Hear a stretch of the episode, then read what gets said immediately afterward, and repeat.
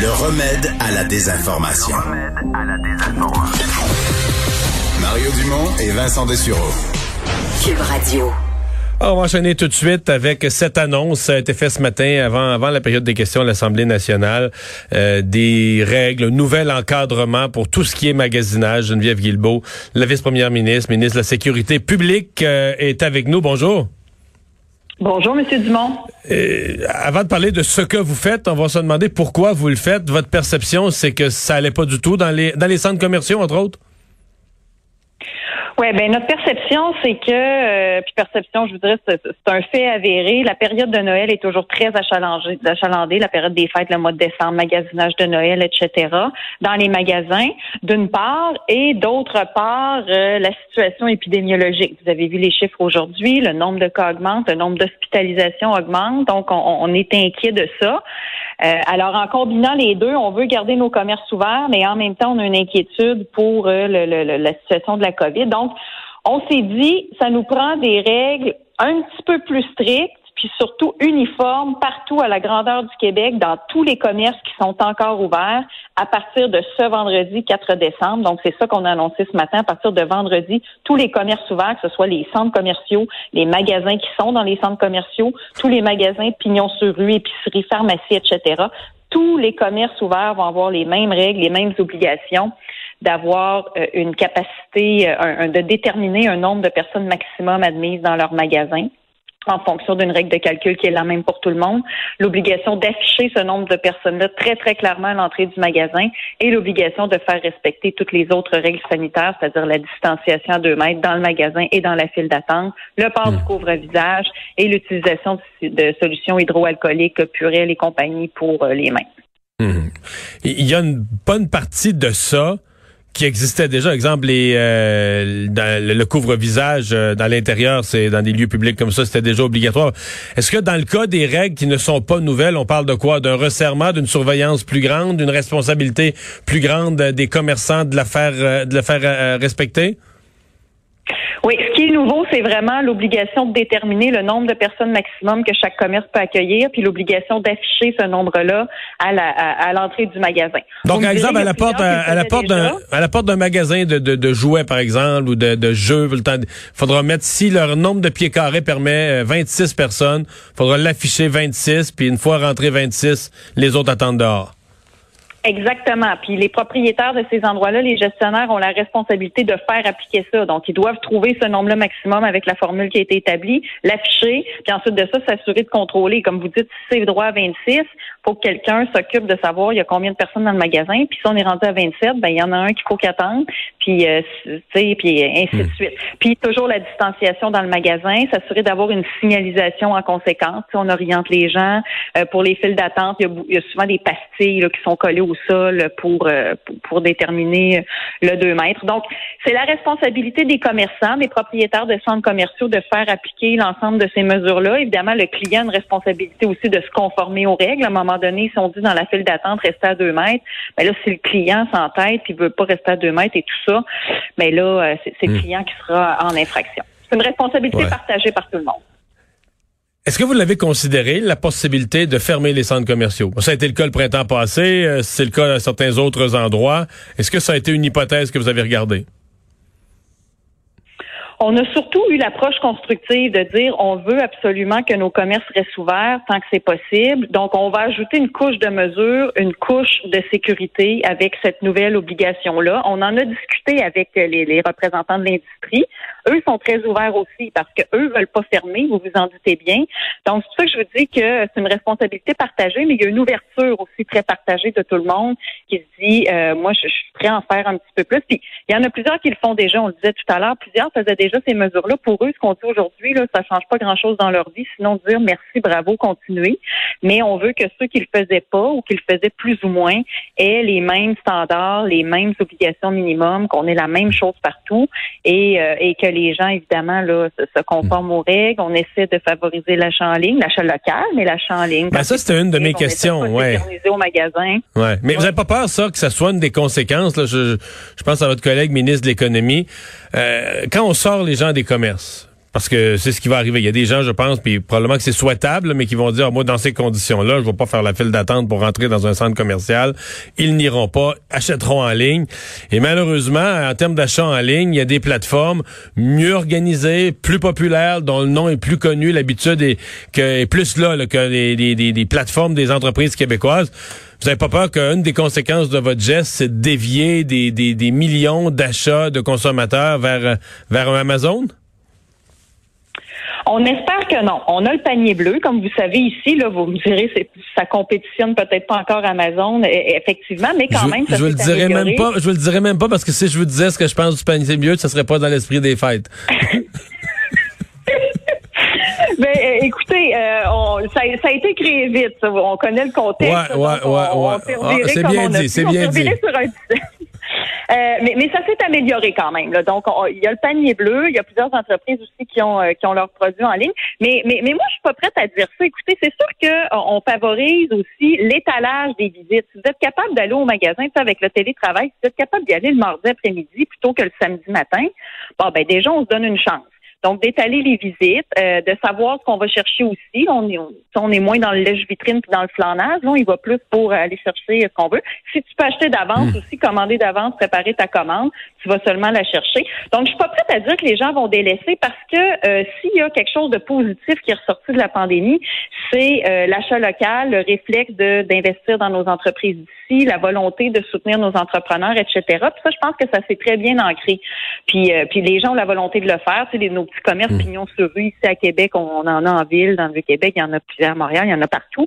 Euh, donc, euh, donc c'est ça, mais c'est de trouver l'équilibre. En même temps, on a une responsabilité de protéger la population, puis on peut pas voir. Vous avez vu des images comme moi. Moi, je suis pas personnellement allée euh, dans certains carrefours, dans certains endroits que j'ai vus dans les médias, mais tu peux pas avoir autant de monde coller des files d'attente dans des gros magasins de surface. Est-ce que vous, on peut plus, on peut plus tolérer ça. Est-ce que vous faites un lien entre ce que vous venez de décrire là, des gens, puis Bon, moi, moi je suis pas allé dans les centres d'achat, mais j'ai eu des témoignages là, de gens autour de moi qui sont tous quand même revenus étonnés de dire, OK, dans, la société là, de, de ces semaines-ci, de ces derniers mois, il n'y a plus beaucoup d'endroits où on voit autant de monde collé, même s'il semble faire attention un peu à la distanciation, mais il y a bien du monde.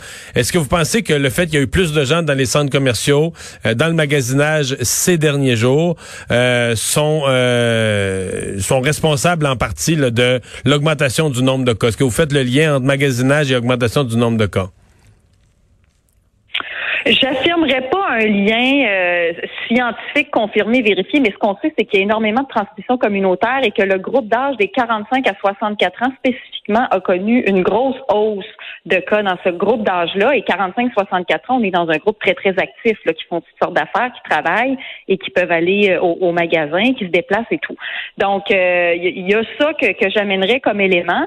Mais sinon, c'est un peu ça, les gens ont plus beaucoup d'endroits où ils peuvent aller. Il reste ces commerces-là qui sont encore ouverts, puis on aimerait qu'ils restent ouverts. C'est exactement pour ça qu'on fait ça aujourd'hui, en disant à tout le monde, à la fois ces commerçants-là, puis aux gens qui les fréquentent, il faut qu'on ajoute une petite couche de sévérité là, à, nos mesures, puis euh, une petite couche de, de, de, comment dire de restriction dans notre façon de, se comporter par rapport à ça, parce qu'on veut pas être obligé de les fermer. On veut pas en arriver là. On veut pas avoir des statistiques où on va savoir que, je sais pas moi, 45 des éclosions, c'est à cause des centres d'achat, puis qu'il va falloir les fermer. Mmh. Fait que il y a moyen d'y arriver, mais il faut que tout le monde y mette du sien. C'est un peu l'appel qu'on lance. Puis je salue l'ouverture de tout le monde. Vraiment, la réception a été euh, très positive. Tout le monde est en mode constructif. Si on doit faire des petits ajustements, on les fera. Mais pour l'instant, ces, règles-là se veulent claires et uniformes.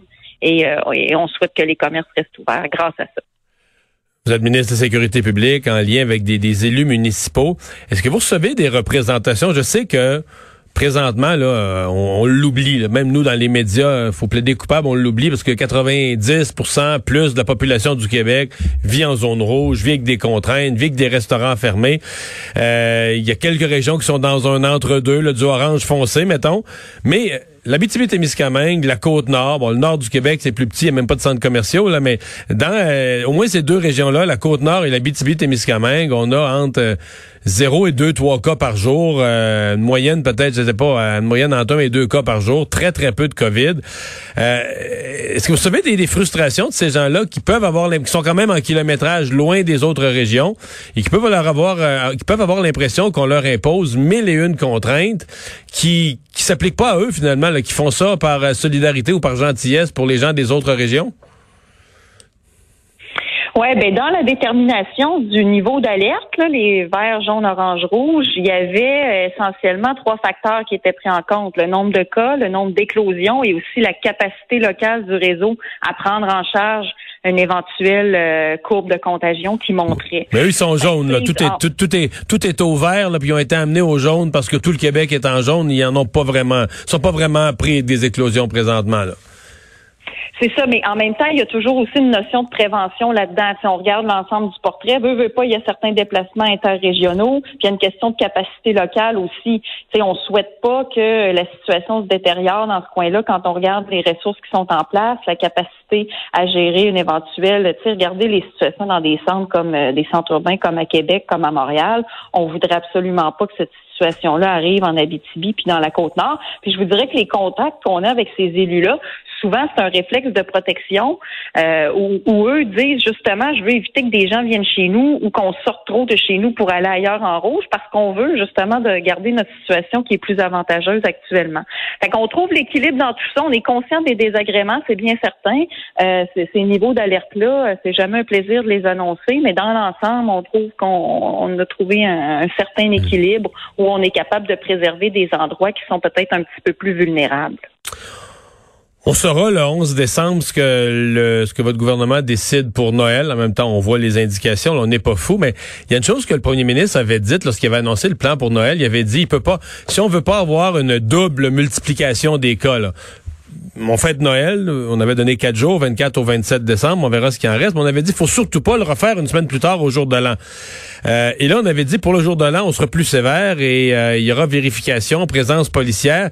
Est-ce que vous avez un, est-ce que vous avez votre plan du jour de l'an? Est-ce que votre ministère prépare avec les corps policiers un plan du jour de l'an pour s'assurer que, euh, souvent, c'est là qu'il y avait les plus gros rassemblements? Si on n'en veut pas du tout, est-ce qu'on pourrait faire comme on avait déjà fait durant, durant les dernières semaines, euh, surveiller ce qui se passe dans les domiciles, euh, etc.? Oui, ce sera les mêmes règles. En fait, au jour de l'an, on va, si on exclut la potentielle fenêtre d'opportunité du 24 au 27, là, euh, puis encore là, comme vous dites, ce sera, ce sera décidé de, manière finale le 11 décembre, mais c'est les mêmes règles qui s'appliquent déjà en ce moment, donc les mêmes interdictions, pas le droit de rassemblement. on va être en rouge comme on est en rouge en ce moment. C'est certain, comme vous le dites, puis d'ailleurs, je l'ai pas mentionné pour les commerces, mais les nouvelles règles qu'on qu'on ajoute pour les commerces, ça s'accompagne aussi d'une opération de visibilité de la part de nos corps policiers, de nos inspecteurs de la CNSST et de la santé publique. Donc, on sera là pour euh, surveiller tout ça, s'assurer que les règles sont appliquées. Et la même visibilité, ben faut pas se surprendre si on voit euh, si on voit une certaine présence policière préventive là, autour des festivités le 31. On sait que la soirée du 31, souvent, comme on dit, on défonce l'année, mais cette année, malheureusement, on pourra pas le faire en, grand groupe, donc on reste en famille euh, et, euh, et, le 1er janvier. Donc, il y aura une certaine visibilité préventive, mais les mêmes règles qui vont s'appliquer comme une fin de semaine, une fin de semaine en ce moment, puis comme n'importe quel soir en ce moment. Mais on demande aux gens vraiment de respecter les règles puis qu'on puisse ou non se rassembler à Noël sous réserve de la décision. Et croyez-vous, et croyez-vous encore, vous? Parce que là, avec les chiffres qui montent, on a l'impression que les chiffres sont tous dans la mauvaise direction, là. Oui, vous avez entendu le, premier ministre hier euh, dire bien candidement que euh, on n'est pas dans la mauvaise, on n'est pas dans la bonne direction en ce moment. Puis les chiffres d'aujourd'hui sont plus hauts que ceux d'hier. Alors, euh, je, je vous dirais pas que la décision est prise, elle n'est pas prise. Là, je vous le confirme. On, s'est donné jusqu'au 11 décembre, mais en même temps, les indicateurs actuellement ne sont pas très favorables. Donc, si on veut recasser cette tendance-là, il faut se ressaisir rapidement. Quand on pense aussi qu'il y a comme un délai d'incubation, là, où si on s'est fait contaminer semaine dernière, on va le savoir la semaine prochaine, ou en tout cas d'ici la semaine prochaine. Bref, mettons toutes les chances de notre côté et surtout euh, sauvons nos, préservons nos travailleurs du réseau de la santé. C'est toujours ça qu'il faut avoir à l'esprit. Ces mêmes personnes-là ont porté à bout de bras la première vague, le font pour la deuxième. Imaginez si on se réunit à Noël puis qu'il y en a une troisième avec encore le même monde qui sont déjà essoufflés. Donc, il faut garder ça à l'esprit aussi puis protéger nos personnes vulnérables et nos travailleurs de la santé. Et nos derniers commerces ouverts. Oui. Geneviève Guilbeault, merci d'avoir été là. Au revoir, la vice-première ministre, ministre de la Sécurité euh, publique. Euh, on s'en va à une pause. Euh, quand on va revenir, ça va être pour parler sport. Jean-François Barry va être là.